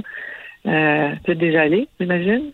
oui, ben oui, je suis allée en été, mais je suis aussi allée en hiver, Sophie. Et, si, je ne ah sais pas si vous avez vu la Gaspésie l'hiver, mais euh, ça vaut la peine parce que, bon, c'est sûr que l'été, euh, c'est magnifique, puis tout ça, puis on peut, on peut mm-hmm. mettre nos pieds dans la mer, donc c'est extraordinaire. Euh, mais l'hiver, c'est d'autres paysages. Et vous qui faites de la photo, c'est vraiment à découvrir aussi. On sous-estime les beautés de l'hiver de la Gaspésie. Ah oui, j'imagine. J'ai fait aussi la plongée. Mon amie Doris, qui est une grande plongeuse devant l'éternel, m'a fait découvrir la plongée en apnée avec le, le wetsuit et tout. C'était vraiment formidable. J'ai vu à, cinq pieds à peu près de profondeur, j'ai vu des homards, des crabes. J'étais excitée comme une enfant. Oh, quelle expérience. Quelle expérience. Il n'y a rien de plus beau que ça hein, quand on voyage, hein, de d'y aller à travers les yeux des, des gens qui connaissent le coin. Là ça transforme complètement un voyage. Là. Pouvez pas rêver de, de, de mieux que ça. Ben tant mieux. Puis je pense que vous l'avez pas volé ces si vous avez pas volé ces vacances là, euh, Sophie. Mais vous parlez de la Gaspésie, puis bon du comportement de certaines personnes. Et, j'essaie de comprendre parce que bon, j'ai été mairesse, vous le savez, et, je me demande si mm-hmm. les élus régionaux, locaux, nationaux euh, aurait pu anticiper un peu euh, justement cet envahissement vers les régions? Parce qu'on parle de la Gaspésie mais c'est pareil à cette île sur la côte nord bon un petit peu partout. Et, je me demande si on a sous-estimé l'envie des Québécois justement de, de, de prendre des vacances.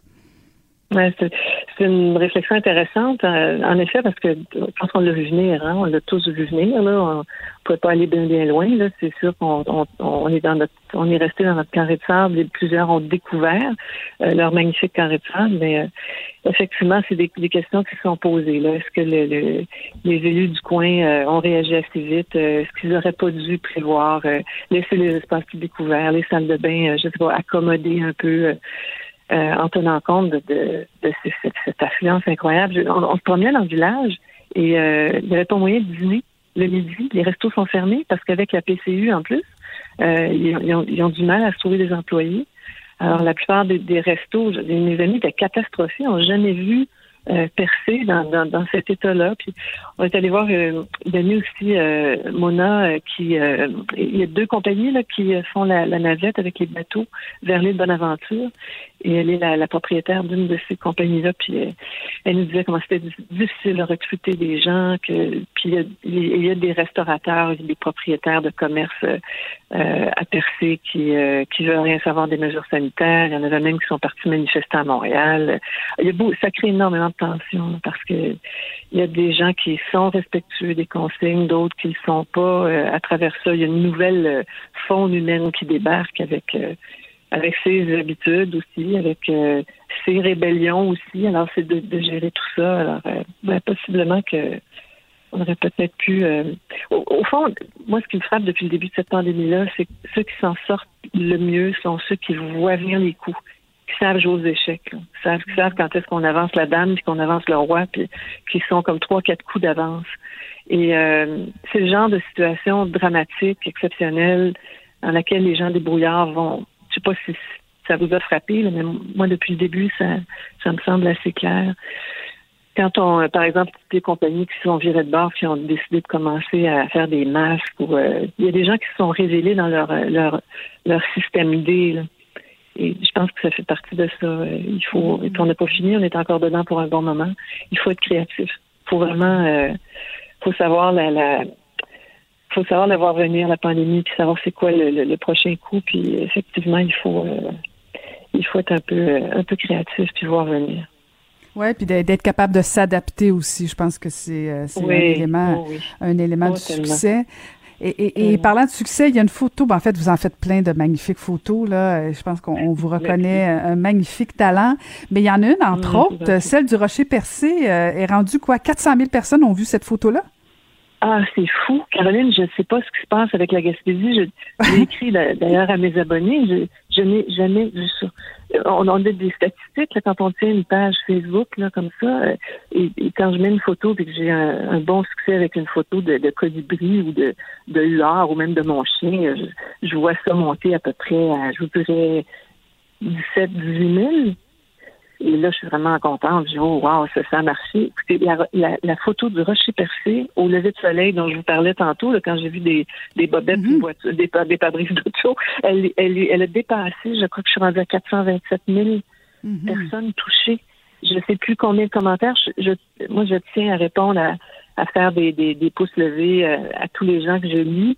Je suis, pas, je, je suis plus capable. Je, je suis rendue à 800 commentaires. Je suis plus capable. Là, je, je fais un message de groupe à tout le monde pour les remercier. J'en ai remis une autre du rocher dans un autre angle avec un oiseau, euh, je pense un goéland qui passe au-dessus. Et j'ai dit aux gens merci et tout et tout. Puis Je sais pas ce qui se passe avec la Gaspésie. Je suis rendue à 400 000. On va voir si celle-là va avoir... Ben, là, je suis rendue à pas loin de 300 000. C'est je- vraiment là, c'est c'est un, c'est un mystère total. En même temps, je, je vois un peu les réactions des gens et ce que j'entends, les gens me disent, je crois que les gens sont très fatigués de la pandémie, sont fatigués de se donner des, des petits coups de coude, sont en manque de beauté, sont en manque de, de lumière. Et, et le rocher, c'est nous, c'est le Québec. C'est à peu près ce qu'il y a de plus beau au Québec, c'est le symbole. Et le rocher au petit matin, en plus, avec le, le soleil, la lumière matinale qui l'enrobe, là, avec la mer autour comme une tache d'huile, avec un oiseau qui passe au-dessus, je pense que ça vient apaiser l'âme, fait du bien à l'âme des gens. Et C'est ça que j'entends. C'est ça que j'ai dit. Alors, C'est euh, tant mieux. Moi, c'est, ma deuxième job, ça. C'est de, chercher la lumière et la beauté puis de partager ça avec les gens. Ça compense pour la première, peut-être, Sophie, qui est des fois plus difficile. Euh, et- et- et- et- non, mais en fait, ça m'amène à, à la question tellement prévisible parce que vous parlez de la beauté, vous faites de la photo, puis bon, effectivement, on a envie de, de belles choses. Et, et en toute franchise, moi, je m'étais préparée à animer cette émission-là d'été dans un dans un esprit très léger, mais finalement, euh, c'est devenu un été assez lourd, difficile. Bon, il y a la pandémie, il y a Ouais. toute la, la misère humaine aussi qu'on qu'on peut lire un peu partout. Et là, vous Ouais. vous préparez, vous dites que dans deux semaines, vous finissez vos vacances, vous retournez à TVA faire les bulletins de nouvelles. Euh, comment on se prépare justement quand vous savez que les gens à la maison ont envie du beau, mais en fait, vous, vous devez souvent rapporter des mauvaises nouvelles? Euh, Ben, on se, on, on se prépare un peu comme un, un étudiant qui retourne à l'école. Hein. Ça, ça fait euh, ça fait depuis 2003 que je suis à la barre du 22 heures. Puis euh, à chaque fois que l'été se termine, je me sens un peu comme ça, là, l'étudiant qui retourne à l'école le lendemain. On est dimanche, puis on, on a un peu le blues. Là. Mais en même temps, une fois la première journée passée, on retombe dans, dans nos chaussettes, puis c'est comme le vélo, là, on, recommence, on se dit mon Dieu, je me rappelle plus de, mes mots de passe, je me rappelle plus comment ça fonctionne. Euh, La lumière allume, on se retrouve dans la lumière, dans on, on a juste une petite, une petite crainte, puis finalement ça ça revient. Alors on se prépare en, en lisant beaucoup, en se raccrochant à l'actualité, parce que je veux pas pendant les vacances, on, il faut rester quand même euh, aux aguets puis suivre un peu, mais différemment, comme un petit peu tout le monde la- l'actualité. Alors c'est de tranquillement poser, de se remettre dans le bain, mais plus en profondeur. Et euh, puis je suis, ben, je suis contente en même temps parce que à chaque fois que je quitte pour les vacances, je me sens mal. Et là, je décroche complètement. Je suis bien, je profite d'une certaine liberté. je- c'est, un autre. Le temps se déroule pas de la même manière quand on est en vacances. là, tout le monde l'expérimente et ça donne un petit choc quand on revient. Puis là, ça repart. Puis je me dis mon Dieu que ça m'a manqué. Alors, euh, et ça, ça me dit.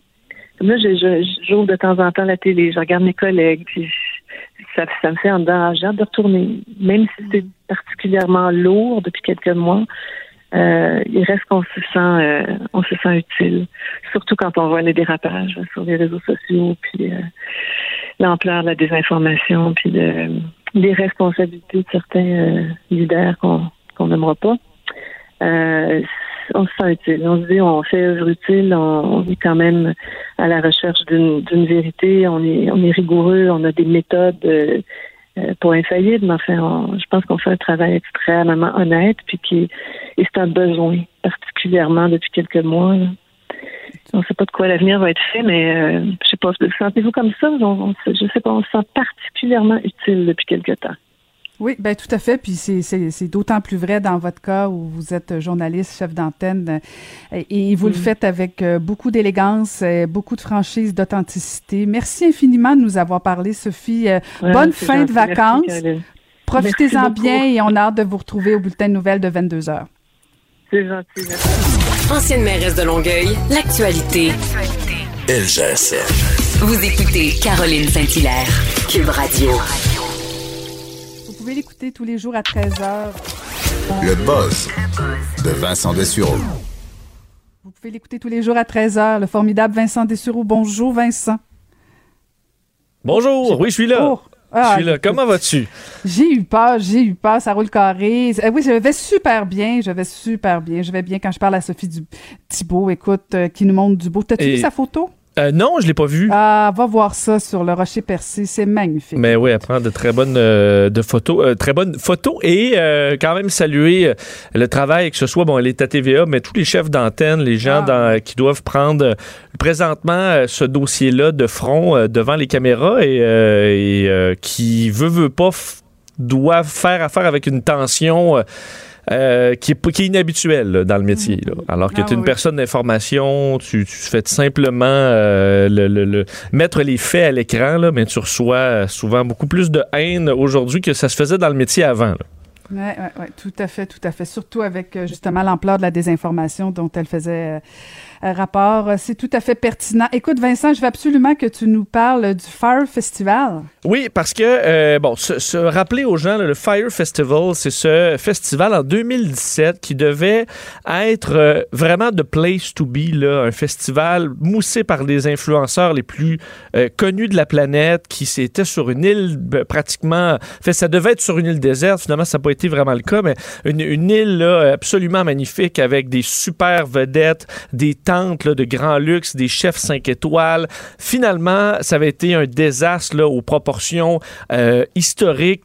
Toutes les installations n'étaient pas prêtes, pas de nourriture, pas de spectacle, la pluie. Ça avait été une catastrophe qui avait mené à des recours judiciaires. Le, le- créateur de l'événement, Billy McFarland, qui avait été, qui a été arrêté, euh, condamné pour fraude, il est présentement détenu. En fait, il a, euh, a écopé, il a écopé de six ans de prison. Alors, c'est un dossier qui est devenu très sérieux.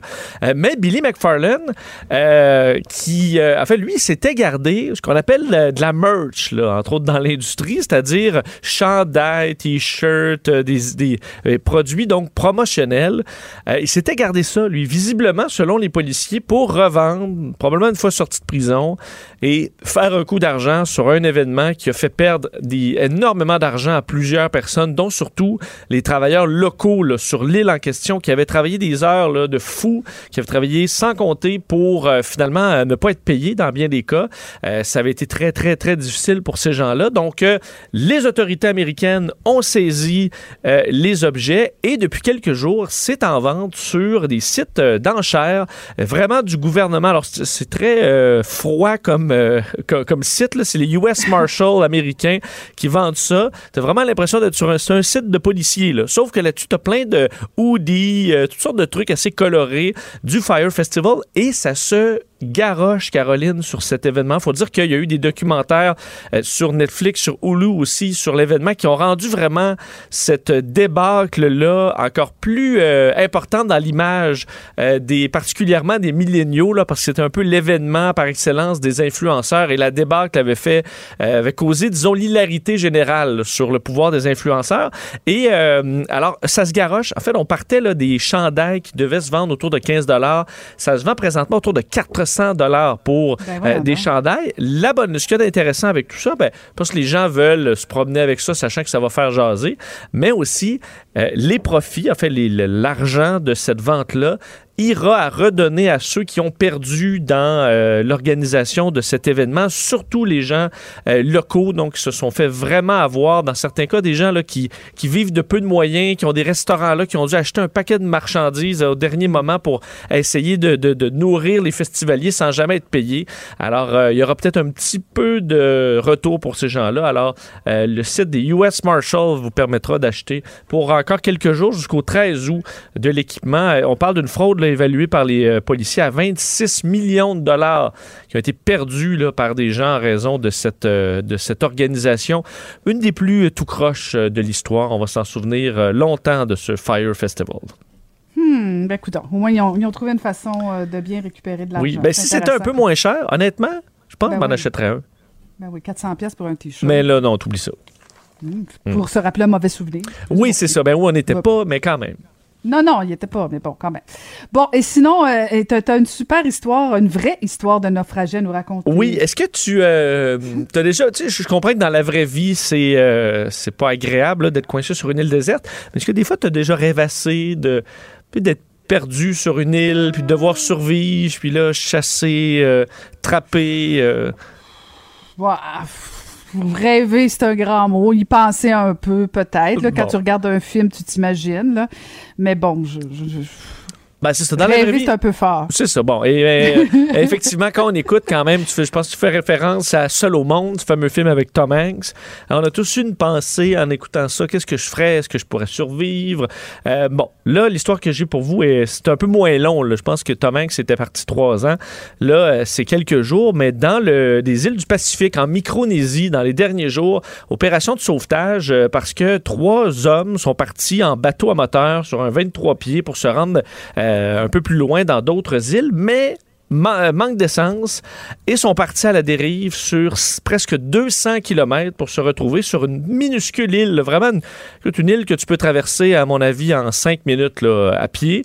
Euh, et euh, et il faut dire, là, entouré de sable, c'est vraiment un petit paradis, à, part quand tu n'as rien pour, évidemment, pour, pour survivre. L'île Piquelote, euh, on parle de, donc, c'est cette île qui est vraiment loin de où ces gens-là devaient se trouver. Alors, à, la fin de la journée, au P- opération de sauvetage pour les retrouver. Ça aura pris finalement plusieurs jours, à peu près une semaine avant qu'un avion euh, avion ravitailleur américain de la US Air Force, un KC-135, repère quoi? Repère un SOS dans le sable. Alors, la bonne vieille technique du SOS dans le sable, ça marche encore. euh, parce que je me disais, OK, il y a le feu, les signaux de fumée, il y a plein de choses, mais le, écoute, SOS dans le sable, c'est ce que les euh, membres de la US Air Force ont finalement aperçu, euh, déclenchant une opération de sauvetage par la, euh, la marine australienne qui a envoyé un hélicoptère. Mais là, ce qui, ce qui complique un peu l'affaire, Caroline, c'est qu'on arrive à- à- sur l'île, on s'est assuré de la bonne santé des gens, de leur donner de la nourriture et de l'eau, mais euh, on est en pandémie. Alors, par précaution pour la COVID-19, On n'a pas accueilli les euh, naufragés sur l'hélicoptère pour les ramener euh, au sol parce qu'ils n'auraient pas pu respecter le 2 mètres. Alors, on leur a euh, envoyé un bateau. Mais là, ça a été beaucoup plus long. Alors, ils ont dû juste attendre, on leur a donné des, euh, des, ressources pour survivre. Mais on a finalement envoyé un, euh, bateau qui est allé les rechercher dans les dernières heures et ils sont revenus sains et saufs. Mais tu sais, j'ai l'impression, après plusieurs jours sur une île déserte, là, vous allez me prendre sur l'hélicoptère. Mais prudence oblige. On a dû quoi que c'est la quarantaine est respectée là, quand tu es sur une île déserte où tu es seulement trois personnes, mais on voulait pas prendre de chance, alors euh, on leur a envoyé un navire. Alors, opération de sauvetage réussie. Les trois hommes qui se portent bien, mais qui auront une bonne aventure à, à raconter, raconter. quand même. Mais je pense qu'ils n'ont pas eu besoin là, de commencer à chasser le, les, les- ouais, le crabe, là, parce que ça n'a pas été assez long. C'est- ça, en fait. Moi, je pensais plus au film Le Lagon Bleu. Je sais pas si tu as connu, Ah! là, avec Brooke Shield et Christopher Atkins. C'est peut-être un, un petit rêve comme ça. Ça aurait été plus agréable. Mais bon, ton histoire euh, finit bien. Une chance. Voilà. Euh, merci, merci beaucoup, Vincent. On Salut. t'écoute dès 13h sur Cube Radio. Et moi, je vous dis merci. Je vous invite à rester à l'écoute pour le bulletin du midi avec Michel Jean pour LCN Nouvelles. Et je vous dis à demain. Merci beaucoup.